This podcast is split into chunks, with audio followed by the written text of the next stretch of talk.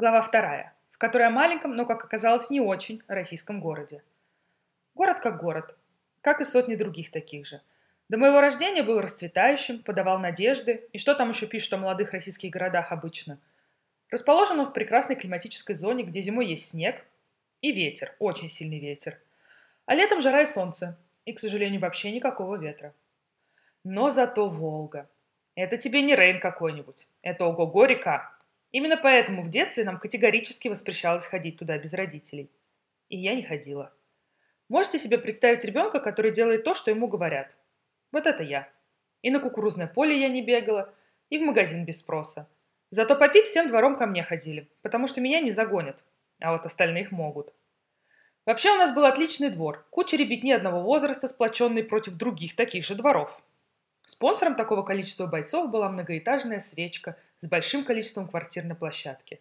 Квартирки были крохотные, но атмосфера шикарная. Опять же, с балконов можно было друг с другом переговариваться. Вот это я понимаю социальные сети 1.0. Телефоны были не в каждой квартире, поэтому если хочется позвонить, берешь блокнотик с номерами, идешь к соседке и спрашиваешь, а можно позвонить? И тебе хорошо, и им развлечения. А как насчет магазина, где можно было купить все-все-все за листики с березой вместо денег? А самое главное, что этих денег было сколько угодно, трать не хочу. Мы подходили к делу серьезно. Как-то раз взяли малярную краску, оставшуюся у кого-то из соседей после ремонта, расчертили подъезд на широкие полосы голубого цвета, жирным шрифтом написали «Касса».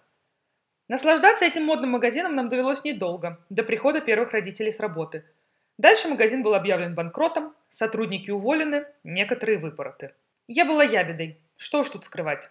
В детстве я шантажировала свою младшую сестру с целью легкой наживы.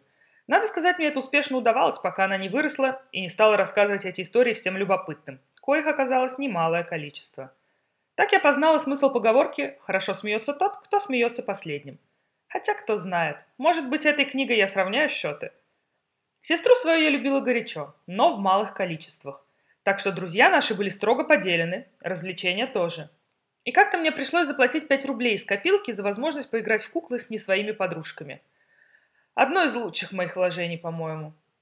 Мама как-то сказала, что если смог найти себя в маленьком городе, то в большом и подавно все получится. И широким жестом выставила меня во взрослую жизнь.